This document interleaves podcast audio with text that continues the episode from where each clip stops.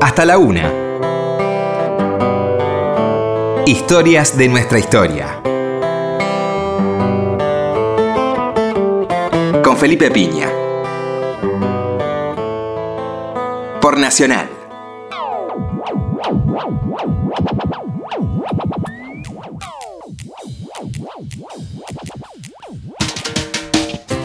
Hola, buenas noches, ¿cómo les va? Acá estamos nuevamente en Historia de Nuestra Historia. Hoy vamos a charlar de Cerú Girán con Mariano del Mazo, autor de un excelente libro, Entre Lujurias y Represión. Muchas gracias, Mariano, por venir. Bueno, Felipe, un placer, gracias eh, por invitarme. Bueno, estamos muy contentos de, de estrenar esta nueva etapa en la radio eh, y en el país. Así que momento propicio para charlar de, de muchas cosas que están en el libro que es muy interesante también el, entrelazado con el contexto que haces, ¿no? Como tiene que ser todo, todo buen libro que hable de música también.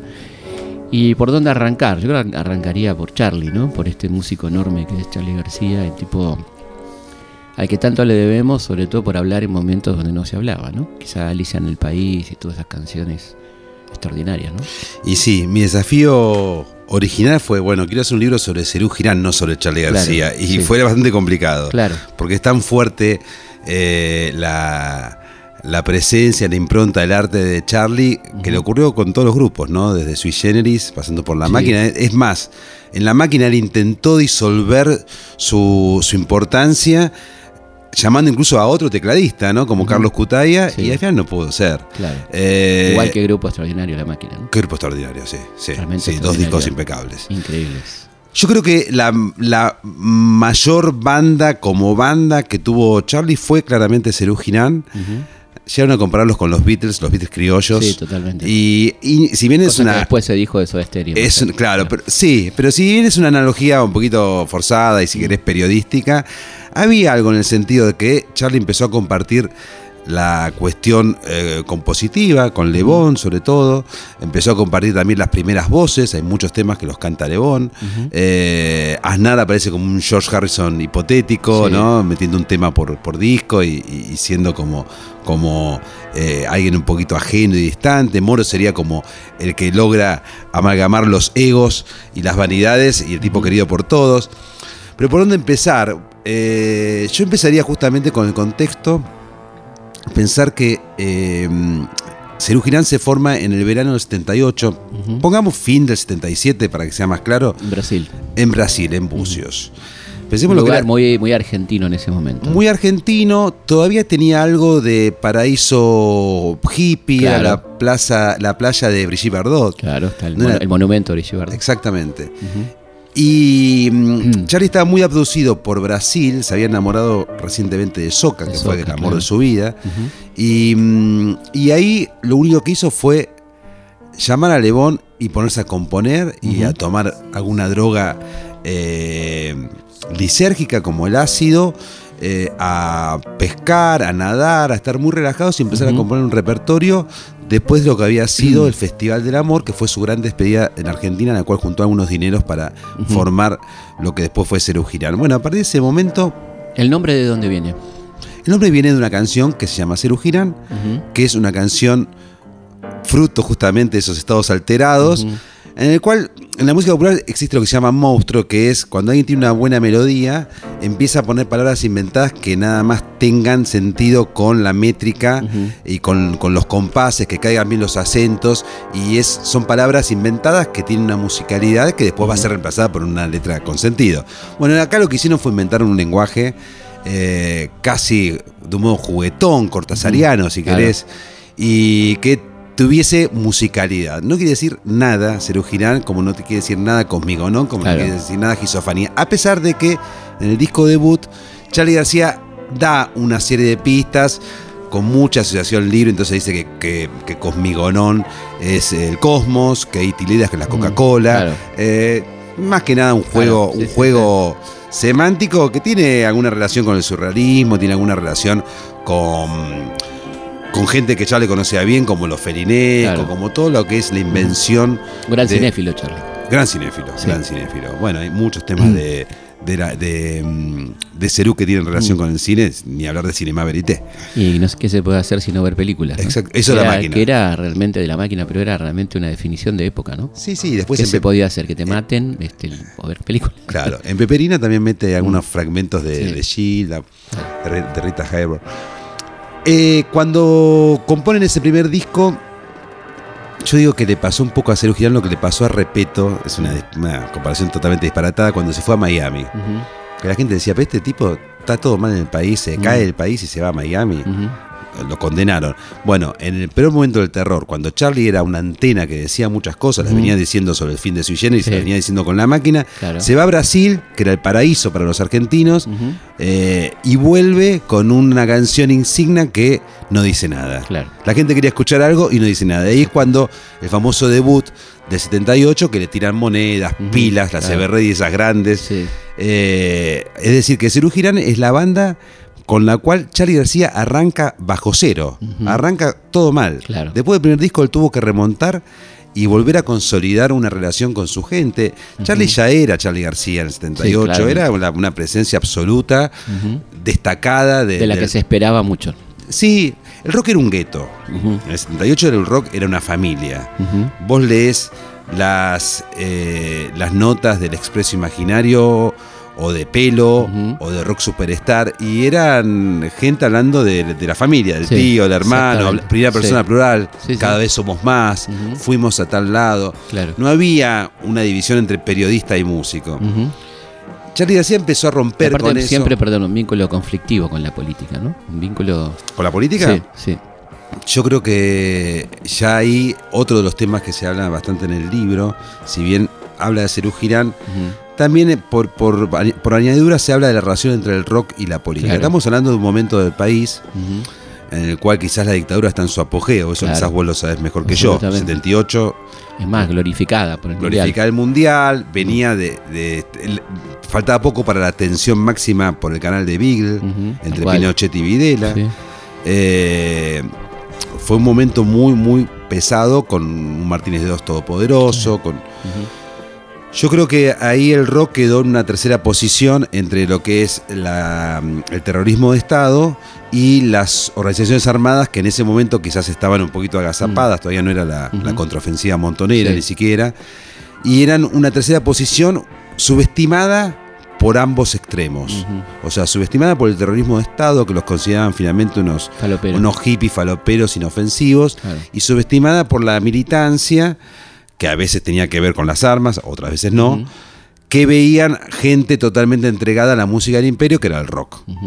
Eh, eso le dio al movimiento del rock un sello muy distintivo, muy singular y muy único. Yo creo que eso lo salvó al rock. Claro. Porque no estaba solo Charlie García. Si bien era excluyente, también estaba Spinetta haciendo cosas muy interesantes con Invisible, con Jade, eh, con la banda Spinetta, que son de esa época.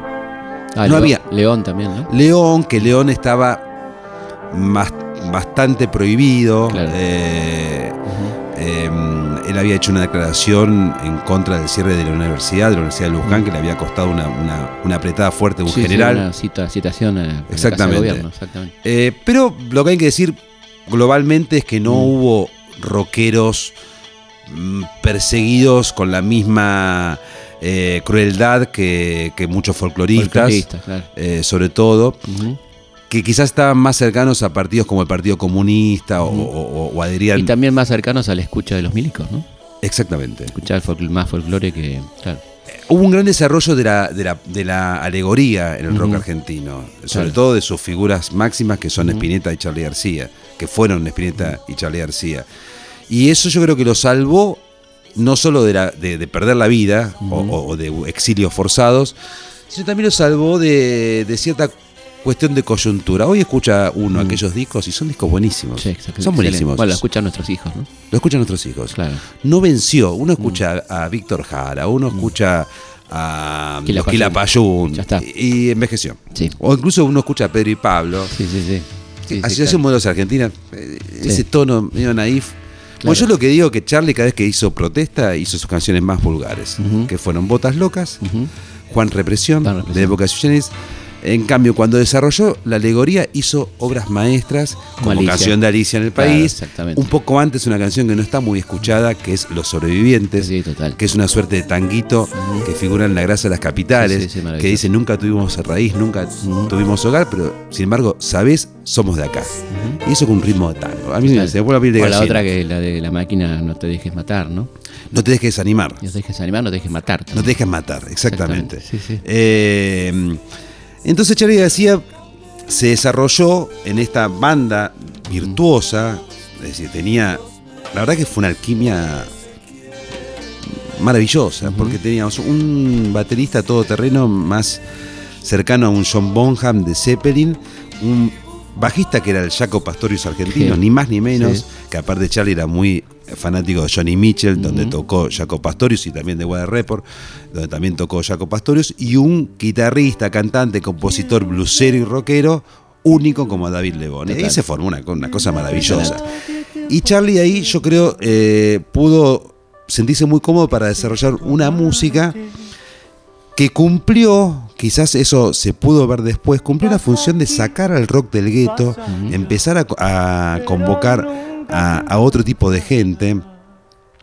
De alguna manera, la- la- lo que quedó inconcluso con Sui Generis. A Cerú Girán lo empezaron a ir a ver gente de la zona norte, gente que no conocía mucho el rock argentino, Sí. gente que bailaba como lento Seminare. Seminare fue el primer éxito de Cerú Girán, el primer disco.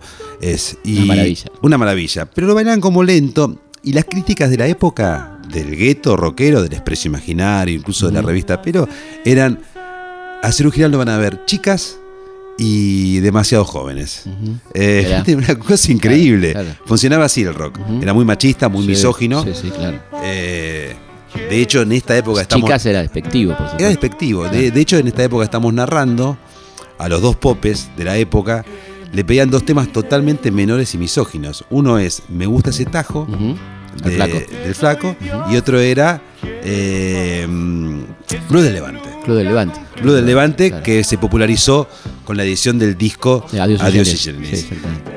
Charlie podía componer la canción más sofisticada, podía componer, eh, podía hacer a Bueno, con orquesta y le pedían. Le seguían pidiendo muchacha ojo de papel. Claro, pero ponía que muchacha era un buen tema. Le pedían, me gusta ese tajo. Claro, sí. Eh, porque había una idea que tenía que ver con, con el clima de época militar, que era un país alambrado, un país donde nosotros- yo soy de la edad que, que uno veía la revista Status Sí, en los no. kioscos de revista y, y los ratones, ¿viste? Entonces Sí, la palabra, sí. me gusta ese tajo, ¿viste? Claro. O blues del Levante. Eh, Sí, era lo prohibido. era lo prohibido, era, era eh, un símbolo de una sociedad totalmente reprimida, Por totalmente... eso, por eso molestó tanto virus, ¿no? Por eso molestó tanto virus. Que no hablaba de política, teóricamente. Exactamente. Una Hablaba ciudad- de algo tan tremendo para la dictadura como el cuerpo. Exactamente. Bueno, ¿no? si vos juzgás justamente del lado del cuerpo, el- los primeros conciertos de Cerú Girán, la gente estaba sentada, escuchando como se escuchaba la música de rock en esa época. Concierto, conciertos. claro. Y el final fue a todo baile. De hecho, Charlie García posturalmente deja el teclado, agarra la guitarra eléctrica y empieza a ser un guitarrista rítmico más y a bailar y a moverse y abandona esa timidez. Y ya el último concierto fue de marzo del 82, ya es otra actitud del público, ya hay una, una mirada mucho menos solemne de la música y más a convocar al baile, convocar a los sentidos y no tanto a la, a la sobriedad Claro. de- del prog rock y del, rock sinfónico. ¿Cuáles eran las influencias en- tan potentes que uno puede apreciar, digamos, de la máquina Cerú, ¿no? Génesis, por ejemplo, ¿no? Génesis, sí, eh, Estilidán, Ujú. eh, hay algunas marcas claras de- del tango de Piazzolla en varios claro. temas. A los jóvenes de ayer es Sí. casi una cita. Eh, hay algunos temas Tema claramente. que, tema que surge ahí en Sadaic, ¿no? A Sí, la vuelta Sadaic, Sadaic. Cuando iba a cobrar Charlie. Sí, Mi mamá le pagaba. Mi mamá trabajaba en Sadaic. Sadaic. Era jefa de contaduría y era la encargada de pagarle a Charlie. Y así tenía una, yo una colección de autógrafos. este, Qué bueno. es que ir a Sadik es, aún hoy es Sí, una fiesta. Claro, ¿eh? bueno, iban te todos, te iba el encontrás con una flaco. fauna, ¿viste? Sí, aparte no tenían, no, no, no ponían apoderados. claro, iban, Iban en- persona. Sí, sí, sí. Así que mi vieja me decía, hoy viene tal, viene tal". Tenés que hacer algún tema, vos, Sí, Piña. claro. Eh, el otro día estaba pensando en, en lo que hizo Miguel Brascó, que Sí, hizo un par de hermoso, temas sobre no. obligado. La vuelta de obligado, por ejemplo, Miguelito, un personaje. Vos sabés que la historia de A los jóvenes de ayer, eh, es la siguiente, es muy loco, porque muchas, muchas, de, las, muchas de las cuestiones que Charlie escribió tienen un carácter profético. Él escribió ese tema, va un día con la, con la que fue mujer de Lebón, Liliana Lagarde, una mujer muy bonita, yo hice una nota hace unos años, eh, que es la madre de uno de los hijos de Lebón. Y van y entonces ven a todos los tangueros con peluquín, que era como también el, el emblema de Grande Valor del Claro, Tango, que es cual. un programa que le hizo daño al tango, creo yo, y además alejó un poco a los jóvenes del tango, porque era una estética realmente muy, muy adulta, muy, Sí. muy de tercera edad, digamos. Y Charlie le dice a Lagarde, "Eh, ¿finalizaremos así nosotros? ¿Seremos eso? Y Liliana le dice, yo creo que sí. Y no quiero, no quiero ser irrespetuoso con un ídolo como Claro. Charlie, pero vos lo ves ahora Charlie Claro. con la tintura, Ujú. y decís, al fin y al cabo, El whisky. o el whisky y negando a grupos más jóvenes. O sea, Charlie es alguien que hasta niega a, a babasónicos. Entonces hay ahí un gen que une el tango y el rock, creo yo, Sí. como la música urbana, hermosa, sofisticada, elegante, lo mejor, pero hay un gen, yo diría un poco reaccionario, un poco conservador, que continúa. eh, el tango y el rock es como una especie de línea que se puede advertir. De un modo eh, exponencial uno ve en, las canciones de Mores Sí. o en las letras de Javier Martínez o en muchas de Spinetta y de Charlie, lo ve claramente. Sí. Pero por debajo yo creo que late una cosa conservadora que nos define de alguna manera como sociedad, al menos eh, hablando de Buenos Aires, ¿no? Sí, sí, sí, claro, una línea, hay una línea, sí, una línea temática, ¿no? Sí, sí, sí. Sí, No. hay una, un estudio muy interesante que hizo Eduardo Berti, muy interesante, periodista que empezó como periodista rockero y ahora es un escritor consagrado de ficciones. Nada, compara eh, la, mm, eh, la- el, el gorrión de, de la muchacha Ojos de Papel con, con la voz de Alondra de Malena Claro. y hace como toda una comparación claramente eh, poética de las dos músicas y hay muchas, eh, mucha cercanía, mucha cercanía. Bueno, pero eh, sí, yo creo que sí. Sí, mucha más de la que se permiten pensar los propios rockeros a veces, ¿no? Totalmente. Y yo creo que sí, hay una línea de continuidad y además es la música que describió épocas. ¿no? Sí, el tango sí. de los 30 es imprescindible para entender esa De época. que el tango a nivel lírico perdió la brújula, creo yo. En los 60 hay un par de bastiones que todos los conocemos, Eladia, Sí.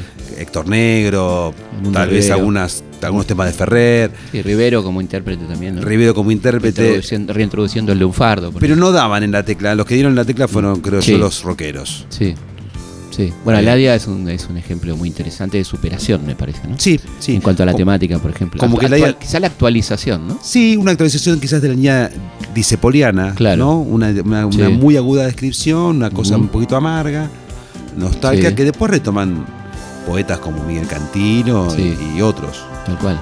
Volviendo a. Nos vamos del libro un poco, pero bueno, tan encanta. apasionante el Acá- rock y el tango. no- nos encanta irnos al pasto, siempre está bueno. Aparte, la hora es propicia.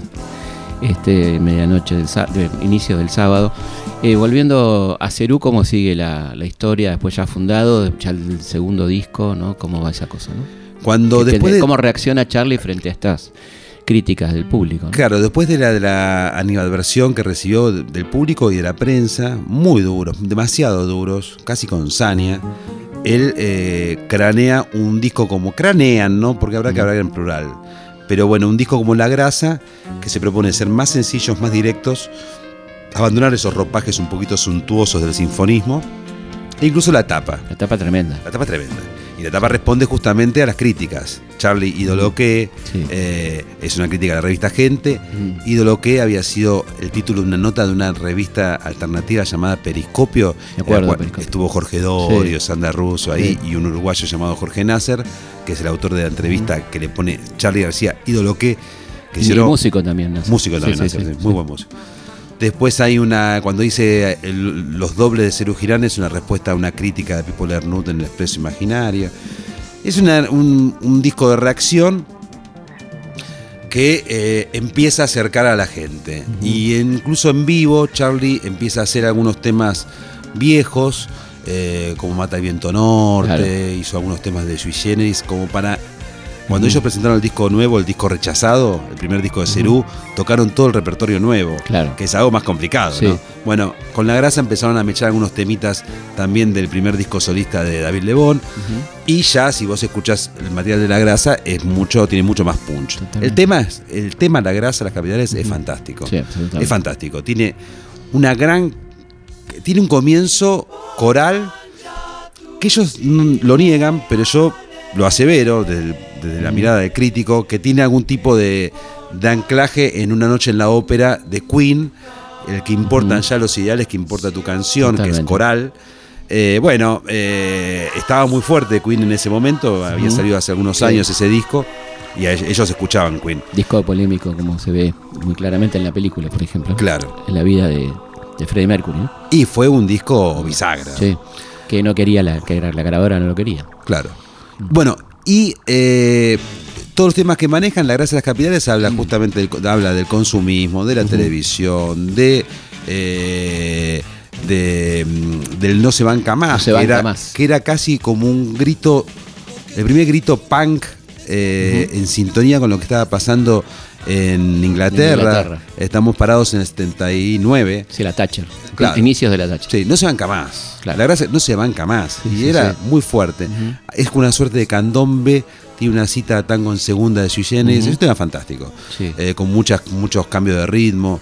Y después todo, todo el disco es muy bueno. Es el Y más primer. político, más pe- político. Es más político y es el primer peldaño. De, de recuperar ese público perdido. Ya después fue imparable Cerú y cada momento era más gente. En el- por ese momento ellos conocen a Greenbank. Greenbank le, los, le da un, un- un- un- un blindaje profesional que no deja de ser importante. Charlie fue el primero que entendió que si uno quiere eh, hacer música, la tiene que dar a conocer y el modo de darla a conocer es siendo profesional, con buen sonido, haciendo prensa, teniendo buenas luces, ofreciendo un buen producto. Eso lo entendió claramente Charlie Sí, sí. y fue muy criticado por eso. Por ese momento, y alguno hoy hay alguna, algún, alguno que otro que, que, que tiene un mensaje así eh, como antiprofesional en pos de cierta verdad. Charlie entendió enseguida que no, que, que no es venderse ir a un programa de televisión para hablar de tu música. Sería venderse No, ir a un programa de televisión para hablar de otra cosa. Claro. Y, tener buena calidad, eh, sonido y buenas luces, no. Claro. Al contrario, es- va a favor del público. digamos. Entonces, un poco antes de los redonditos de Ricota, Greenman le propone ser independientes y, y- y ellos dicen que sí, como no, forman el sello de G Music, eh, SG Music, que es Cerú Girán. Y, mm, y fueron un equipo abigarrado que, que contaba, eran 6, 7, eran los cuatro músicos, Ujú. Greenman, 40 en luces, eh, Gaubri en, en- en sonido, eh, que Brachi Totó como plomos, y eso eran, eran así un grupo abigarrado, y empezaron a crecer. Y había ideas que no llegaron a concretarse de exportar la música, de tratar de meterse en el mercado español, el mercado inglés, el mercado brasileño, todo eso no ocurrió, como sabemos, pero había como una, una gran concentración al trabajo, al ensayo, al tocar en buenas condiciones. Vos pensá, Felipe, que en el 77, 78 pasaba un poco lo que pasa ahora con, con algunos grupos tropicales, que en un fin de semana tocaban en tres o cuatro clubes O más. o más, con muy mal sonido, con, con condiciones malas. Sí, claro. Eh, De hecho, los, los productores de los clubes suburbanos, en la época todavía, ya de Cerú, al principio, y también con la máquina, ponían Charlie García y Cerú Girán. Claro. Cosa que los ponía locos a Claro, Moro, a. Aznar y a Lebón. Sí, sí. Eh, y ellos ni se enteraba Greenbank de eso. Se centraba en el momento, porque Claro. no, había, no había fax, no había ningún. Vos ibas Sí, al club a tocar la y veías y una ficha y decía Charlie García y Cerú Claro. Girán porque era, era muy amateur todo. Eh, Cerú Girán empieza a cambiar justamente los paradigmas desde mucho punto de vista, el musical y también todo lo que rodea a lo musical, que tiene que ver con, con la producción, con lo comercial, con, con la independencia. ¿Cómo era el vínculo entre ellos? Al, al inicio esta. Era muy bueno. Hasta era, el 82, era- digamos. Era muy bueno, era muy bueno. Había como algunas discusiones. eh, sobre todo Aznar era alguien que desentonaba porque tenía otra edad, tenía, era mucho menor que Lebón, Claro. Charlie y, y Moro.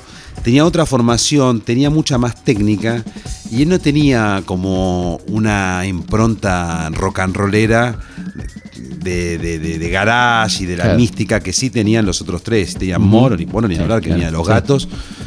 Eh, Lebón, que pasó por todos lados, lados. Papos Blues, Pescado. Rabioso, Sí, claro. Polifemo. Eran tipos Pesados. Y. Charlie, ni hablar. Pasa que no era el Charlie que después conocimos, era más tranqui. Y Aznar eh, desentonaba, él siempre, eh, digamos, lo que se supone el rock and roll en cuanto a groupies, a excesos, ocurría, como ocurría en todo el rock de todos lados. Y Aznar quizás siempre estaba un poco ajeno a esas cuestiones, era mucho más profesional, mucho más chico. y, y de hecho, de alguna manera, el final de Cirujirán tuvo que ver con esa, yo digo un poco la, la ajenidad de, de Pedro. En algún, de- en algún aspecto, no tampoco era algo Sí, sí, sí. eh, categórico lo que estoy diciendo, pero sí es cierto que él, digamos, si vos te pones a pensar, los, cada, cada disco de Cerú tuvo un tema de, de Aznar y era un tema que rompía con la estructura cancionística de, de. Lebón y de, El molde, y de Charlie. Estamos hablando de Luna de Marzo, que era un tema instrumental. Paranoia y Soledad, que Paranoia y Soledad eh, era un tema largo, pero que quizás fue el tema que más sintonizó con la época y con el grupo, porque hablaba de justamente de- del momento, aunque no lo supiera. Y bueno, de hecho, cuando se, se va a, a estudiar a Estados Unidos, que coincide justamente con la posibilidad de tocar con Pat Messini, él cree que está dando un salto hacia arriba, está dando un paso adelante. Yo no lo creo y él tampoco. Lo, después después eh, reconsideró. Ahora Eh, vamos a explicar por qué. Vamos a una pausa y seguimos aquí en Historia Nuestra Historia charlando con Mariano del Mazo y su libro sobre cirugía.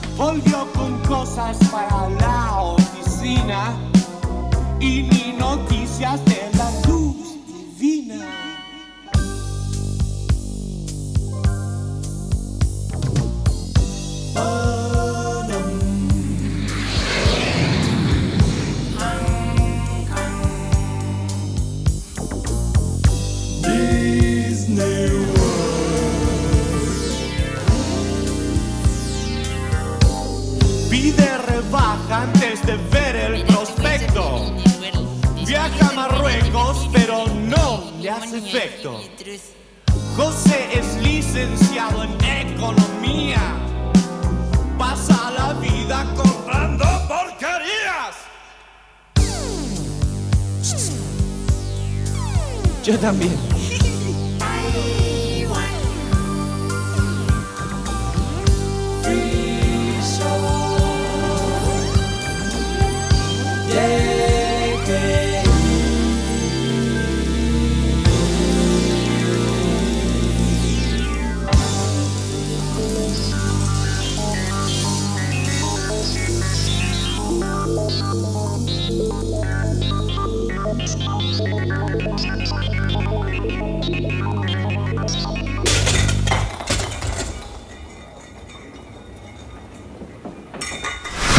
Hasta la una. Historias de nuestra historia. Seguimos en Historias de nuestra historia. Eh, seguimos hablando con Mariano del Mazo sobre su libro Entre lujurias y represión, sobre Cerú Girán, y había quedado picando por qué pensás que no fue un aporte a su carrera o no, no fue lo que esperaba Pedro, ¿no? Ir a, a tocar nada más y nada menos que con Pat Metheny, ¿no? Él en algún momento sintió que tocar con Pat Messini o estar en, en- en colegios de música en Estados Unidos era un avance, pero también que no estaba haciendo su propia música. De alguna manera yo lo comparo con el consejo que le dio Nadia Boulanger a Piazzolla, Mm. que en un momento eh, Piazzolla va a tomar unas clases con, con una, una de las más importantes eh, docentes de, de Mm. música clásica, eh, como Nadia Boulanger, y, y entonces se puso a tocar Piazzolla, no sé si era Stravinsky, no, no me acuerdo qué compositor, y, y Nadia lo escuchaba. Y después Piazzolla hizo un tema propio, y Nadia le dice, tenés que hacer tu música. Claro. Tenés que hacer tu música, no tenés Claro. que hacer música clásica, porque existe una suerte de prejuicio de que hay muchas, hay músicas más altas que otras, hay músicas mejores que otras, y es una Claro. soberana estupidez. Sí, claramente. Eh, entonces hay una idea que quizás el jazz es un poco más elevado que el rock and roll, y no es así. Y, y, y Aznar se dio cuenta rápidamente. Eh, y cuando volvió, Aznar se volvió un músico mucho más cancionero y Sí. mucho más. eh, mucho más comunicativo que el que se fue. De hecho, después grabó con Charlie. Tango 4 Sí, eh, y, y- y empezó a ser alguien que empezó a hacer covers de, de, mm, de los Beach Boys y de los, muchos de los Beatles. Se dio cuenta que lo que es el formato de la canción popular, que es un formato muy y después, bueno, se complicado. metió de lleno con el folclore, ¿no? Y después se metió con la música latinoamericana y la música raíz y el folclore. Pero él tarde se dio cuenta que estaba al lado de un genio en ese sentido, que fue. Charlie García. Buena frase tarde, se dio cuenta. No, muy, tanguera. Sí, pero después, yo creo que él, Sí. él- él recapituló y, Sí, sí. y- y todo bien, ¿no? no son- él lo dice, era un pendejo soberbio, lo dice él. Era insoportable, pensaba que, que había que meter 200 notas, que eso es una, una cuestión que tienen los, los que tocan mucho. Eh. Sí, sí, ahí está en el reportaje que le hice, contaba, contaba Pedro de lo difícil que fue entrar a Cerú, ¿no? Claro. Tenía estos dos monstruos y él venía con toda la impronta académica y ellos le dijeron, bueno, sí sos un gran académico, pero no, no sos rockero. Claro, claro. claro. Eh, igual se hizo un lugar, eh, pero. Sí, eh, no, no, tal- de eso, hecho- eso es bueno que lo diga él, ¿no? Que lo cuenta Claro, como diciendo claro. cómo entré ahí. Sí, sí, sí, bueno, eso- sí. bueno, es, es parte de esta famosa alquimia que hablábamos hace un rato, Felipe. Hubo un momento que Charlie, que es, una- que es un- debe ser una de las personas más inteligentes que, yo he conocido, en un momento hacía una canción, canción pelada al piano, como por ejemplo Viernes 3 AM Mm. o Cinema Verité, Sí, se la entregaba a Pedro y decía, orquestámela. claro. Y Pedro llevaba la maqueta a su casa, tenía un estudio como ahora, un estudio en su casa y le empezaba a meter cuerdas y le empezaba a Claro. meter arreglos, se devolvía y Charlie en un, en un caso en Cinema BT se puso a llorar por la belleza de, de los arreglos, Sí, sí. ropaje sonoro. Esa confianza, que Charlie tenga esa Claro, confianza en un, claro. en un músico menor, de otro Ujú. palo, bueno, Sí, marca que, que, que Cerú Girán, vos preguntabas cómo se llaman, se llaman muy bien, pero Ujú. además de llevarse bien, como ocurrió con los Beatles y como ocurrió con tantas otras bandas, la que mandaba era la música. Los Beatles podían estar peleadísimos, Claro. pero llega un momento que Sí, Lennon le mostraba a McCartney y si McCartney tenía razón, Lennon aceptaba claro. y, y- y todos iban en, en búsqueda de la canción perfecta, el arreglo Sí. perfecto, y eso se puede notar en los anthology de los Beatles. Sí, total. Eh, ellos se podían odiar, pero la música no Sí. se mancha, como No, diría claro. el Diego. Sí, sí. Y eso también ocurrió con Cerú. Eh, eso también ocurrió con Cerú, sobre todo en el periodo original. ¿Y por qué se produce la separación? ¿Cuáles son los motivos? eh, O al final de Cerú, ¿no? Yo hablaría de final, porque no hubo una separación, Un hubo final, claro. un, un fade out, un, ¿viste? Un, Sí. Eh, cuando se va Pedro, que es, eso es indeclinable, lo querían matar al principio, Ujú. Grimmack, todo lo querían Claro. matar, porque la verdad que Cerú Girán funcionaba muy bien, ya tenían el material compuesto para lo que iba a ser el quinto disco, que después el quinto disco fue en el 92, quinto disco en estudio, pero Pedro, bueno, dijo, no, me quiero ir, y Moro lo entendió, Moro dijo, está bien, quiere progresar. Eh, entonces, barajaron primero reemplazarlo. Ellos tenían muy presente lo que había pasado con Génesis, admiraban todos a Génesis, y Génesis había ido Peter Gabriel y había seguido sin Peter Gabriel, que hay que seguir a, a- Sí, a claro. una banda sin Peter Gabriel. Bueno, se reformuló, incluso se reformuló sonoramente, después se va también Rutherford, Cuando quedan los tres. Claro, entonces disco. quedamos tres, Sí, como el claro. disco. Y siguió, con otro sonido, pero siguió. Un poco esa es la idea, porque ya Cerú quería cambiar el sonido. Ya Claro. en los últimos conciertos se nota un sonido mucho más rockero, new wave, si querés. En consonancia con la época, ¿no? Exactamente. Pero, o sea, estamos hablando de principios de los 80. Claro. Ujú.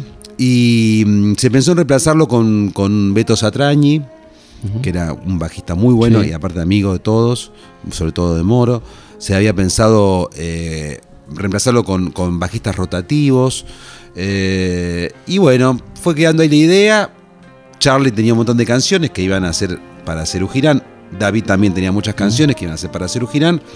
Charlie saca Ocurre Malvinas Claro. en, may- en, en abril. Abril. Los últimos conciertos, los conciertos de despedida de Pedro son en marzo. Semanas después viene el desembarco en Malvinas y ya cambia todo. Sobre Claro. todo toda la, la relación del rock con la sociedad. Totalmente. Y Charlie en ese momento era, era un Contémosle a los más jóvenes que nos escuchan que empezaron a, por necesidad a, a pasar música nacional, Claro. porque estaba todo prohibido, ¿no? Y Claro, música no cantada en inglés. Claro, Entonces ahí apareció Rubén Blades, apareció un montón Sí, de un mundo sí, nuevo. sí. Y Charlie en ese momento era una- un tractor, era una máquina de hacer pájaros, ¿no? Teniendo la palabra pájaros como flores, arte. Bueno, eh, siguió con Greenbank y hizo ese- esa obra fantástica que fue Yendo a la cama al living, Sí, que era un álbum doble que incluía la banda de sonido de Pubis Angelical. de Extraordinario. Eso Extraordinario. Poco, poco valorado, ¿no? Lo de Pubis para mí. Poco valorado. Gran, obra, gran. obra sinfónica Maravilloso. extraordinaria. Maravilloso. Extraordinaria. Sí, sí. Mejor que la película incluso. Sí, sí, mucho mejor. Eh, mucho mejor que la película. Y por el Raúl no se puede Sí, defender, ¿no? De la torre. No está mal la película, pero la, la música La supera. música es buenísima. Bueno, y ese mismo fin de año hace el famoso concierto en Ferro, que hacen toda la apuesta de Renata Yuyen, que venía de Cerú, con los edificios, no bombardeó en Buenos Aires. con ¿no? Algunas cositas de Renata. Sí, pero básicamente fue la que entendió la, la puesta en escena del rock con Claro, Cerú. sí. Y bueno, ya una vez que Charlie lanzó en velocidad, no iba a dar un paso atrás. Eh, fue claramente lo- la, la- la distancia que, que tomó Charlie como solista de sus tres, tres ex compañeros fue la misma, Sí. no sé, Alan Jones y yo manejando mi, mi Surán 2012. Impresionante, ¿eh? Pero lo que hizo, porque hizo yendo a la cama al living, al toque hizo clics modernos, al toque piano bar, parte de la religión, o sea, y discos insuperables. Impresionante. Él mismo enterró a Cerú Girán. Si había alguna duda eh, de si iba a haber nostalgia con Cerú Claro. Girán, todo el amor con el cual se despidieron, lo enterró Charlie con discos fantásticos. Sí, o sea, cómo, cómo, eh, cómo enterrás algo hermoso con algo más hermoso Claro. O más en sintonía con la época. Absolutamente. Y lo que hizo Charlie como solista, sobre todo en ese, en ese resto de la década del 80, son ocho años, fue fantástico. Hasta la hija de la lágrima, digamos. Hasta la hija de la lágrima, eso puede ser motivos de discusiones musicales de sobremesa. Para mí el último gran disco de Charlie es cómo conseguir chicas. Ujú, Grande. Grande. Sí. ¿Y por qué la despedida, esa- ese concierto tan particular del 92, ¿no? A 10 años de la. ¿Por qué la reunión, diría Sí, yo? ¿por qué la Y reunión? por, por el Bill Metal. Por guita. Y finalmente sí. Sí, sí, finalmente sí. Fue mucha guita. ¿Fue mucha plata? Fue mucha plata en, en un país muy particular, como el primer eh, Menem, Sí. con el 1 a 1, con los medios de comunicación expandiéndose. Ahí estuvo metido Canal 13, estuvo metido Héctor Caballero, eran todos empresarios que, que vieron, digamos, el, el- campo perfecto para hacer negocios. Y, y bueno, fue Un River, recordemos. Dos River. Dos River. Y después hubo dos conciertos más en el interior. eh, pero. Y un disco, en vi- un disco en estudio y un disco en vivo. Y una película, Peperina. Sí. También dirigida por Raúl de la Torre. Eh, bueno, fue un, mo- fue un momento muy emotivo para la gente. Había muchos chicos que no habían visto a Cerú Girán en iban con vivo. los padres, Iban con los padres. Sí. Eh, fue, fue una especie de coda para hablar de música. No estuvo a la altura de la historia. Como no suelen estar a la altura de la historia de ninguno de estos regresos. Hay muy pocos regresos que, que estén a la altura de, de la historia original. Muy pocos. Y, mm, y bueno, yo creo que fue una concesión de Charlie a su propia historia. Un Charlie que ya estaba entrando en el periodo Say No More, que el periodo Say No More estuvo signado por, por algo muy conceptual, muy oscuro, muy relacionado con, con su, con su psiquis. Eh, un periodo interesante también si se lo Sí. observa a la distancia, pero que poco tiene que ver con, con la luminosidad cancionística de- del Cerú original o de ese periodo solista que decimos de Charlie. Y, y fue como una suerte de, de- de- de- de burbuja en el tiempo, como alguna vez se dijo después con con Soda Stereo, que no, no aportó mucho artísticamente. Y, con, y entre ellos un conflicto. Y entre fuerte. ellos mucho, muy, muy conflicto. Charlie cuando, cuando Charlie no quiere hacer algo se nota y suele elegir la agresividad y el boicot. Eh, él fue muy áspero con Pedro Aznar, que fue el que se puso al hombro todo el regreso, era el único tipo que estaba bien eh, de salud y bien artísticamente como para poder llegar a algún puerto. Tampoco David estaba haciendo, pasando por un gran momento. Tampoco Moro. Y, y bueno, fue muy áspero con, con David, fue muy áspero con Pedro.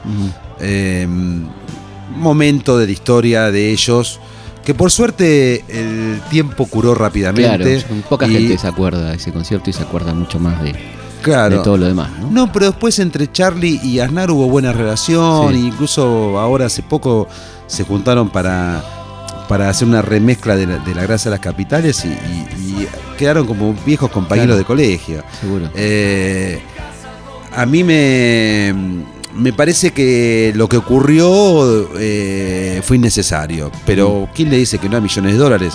O sea, ¿quién tiene la autoridad para decir Sí, sí, sí. se equivocaron. Y aparte todo lo que vino después también en el rock, en la relación entre el rock y el negocio, dejaron a- al gesto de Cerú como casi como un Sí, gesto. una anécdota Sí, una anécdota, porque hubo- ¿Cuál es el gran aporte de, de Cerú al rock nacional, te parece? para mí es el, Mm. el- la ampliación de público, la, la rotura de, de esa, de, esa, de esa suerte de gueto o secta que fue en un momento el rock argentino. Para mí tuvo que ver también, junto con otros movimientos artísticos, con, la, con perforar el, el- el blindaje siniestro de la dictadura militar. Yo lo uniría a Teatro Abierto, Claro. lo uniría a, a la revista Humor, lo uniría un poco a algo que no fue buscado, pero ocurrió, que fue lo que significó el premio Nobel de Pérez Esquivel. Bueno, eh, decía cosas cuando nadie las decía. A mí Felipe sí me pareció muy, muy significativo cómo la intelectualidad de la época no podía registrar lo que estaba haciendo un grupo como Cerú Girán. Qué interesante eso, ¿no? Porque no era así, no se registraba. No lo registraban. Porque, O venía, sea- porque venía el rock. Porque venía el rock. Nuestros intelectuales de la época escuchaban jazz, no sé. No les, no no les importaba el rock. Hay en Respiración Artificial, eh, que es del 80, Ujú. Pilia pone, en una cápite pone, la grasa de las capitales no se banca más. Y entre paréntesis pone, Spinetta Dixit.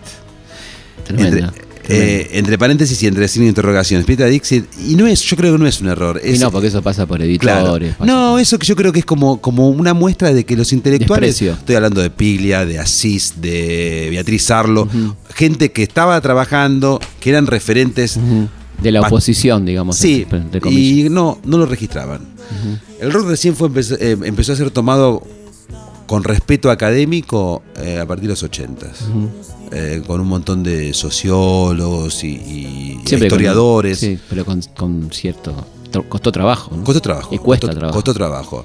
Pero sí, lo- a mí me parecía muy gracioso cuando uno incorporaba en sus clases este, la música, que te miraba muy raro, ¿no? Yo daba clases en el Pellegrini y y justo en los 80, ¿no? 85 en adelante, y era una cosa innovadora e temeraria.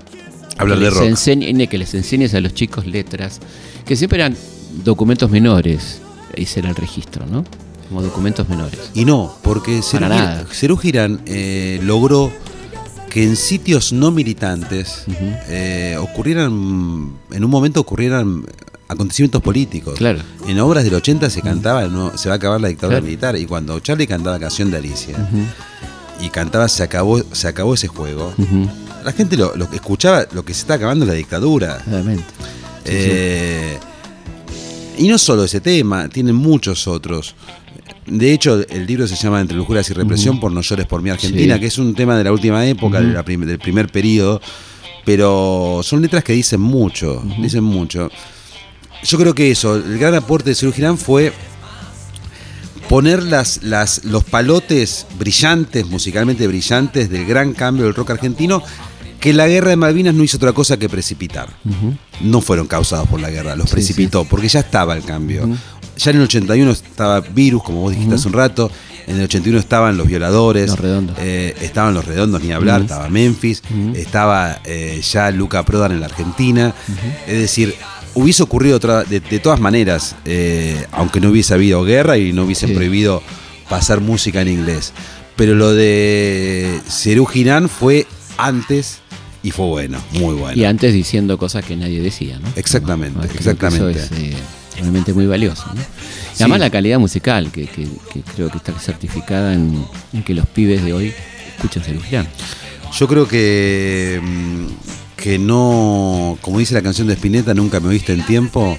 eh, aún hoy, estamos charlando esto vos y yo en esta noche, eh, no tenemos dimensión de la riqueza, no solo de Cerú Girán, eh, de muchos, muchos momentos del rock argentino. Sí, porque es, que es uno del rock de habla hispana, me parece el mejor. Yo creo que sí, sí. No hay a veces uno piensa no estará picando de, de. No, pero podemos pensar rápidamente que otro sería. que- No, a mí me gusta mucho todo lo que pasó en Brasil, Sí. pero bueno, habla Pero para hispana. nosotros no existe. Como para ellos nosotros no existimos. no. Y después México tuvo una linda. No, bueno, Brasil México, tuvo- México también desarrolló Sí, sí, sí. eh, cosas muy interesantes, pero para mí, justamente, eh, la sofisticación que No, no es, tuvo. no es un acto de chauvinismo, sino de reconocimiento de movimiento único, ¿no? Digamos, Sí. no para esta siempre histórica Argentina somos los mejores, sino realmente la calidad musical, ¿no? La Sí, formación de cada uno de los músicos. Porque Y, la- eso- y- sí, Felipe, y también una, algo muy, muy original, porque acá yo lo quiero acercar a, a Spinetta. Ujú. Vos podés pensar que León Gieco es una suerte de espejo al principio diraniano, o- pero Spinetta es totalmente único. Es único. Y Charlie también es totalmente único. Sí, son- totalmente son dos único. únicos. Son dos únicos. No hay, no hay. Sí. eh, y, y son dos artistas únicos, pero que forman parte de una tradición, que, que no salieron de un repollo. Claro. Eh, en ese sentido, yo para mí, Charlie es tan grande como, como Caetano Veloso, Ujú. como. bueno, Chico no- Barque.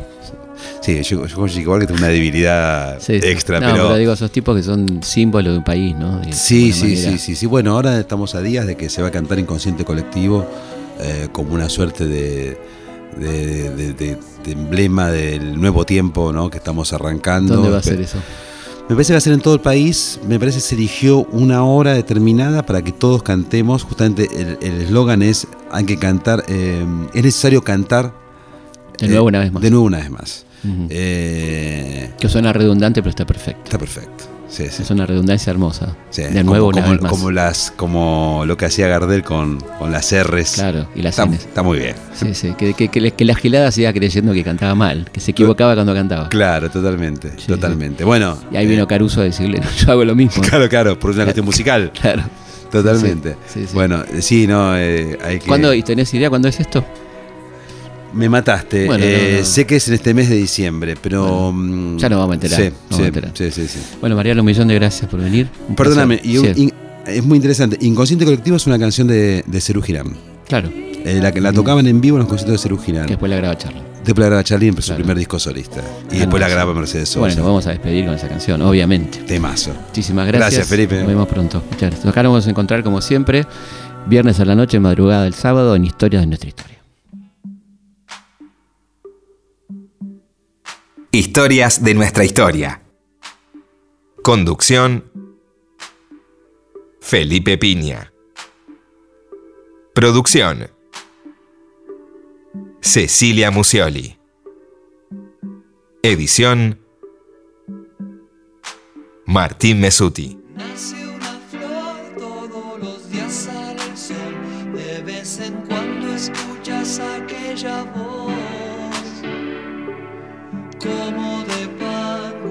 De cantar en los aleros de la mente con las chinchadas. Pero a la vez existe un transformador que se consume lo mejor que tenés te tira atrás, te pide más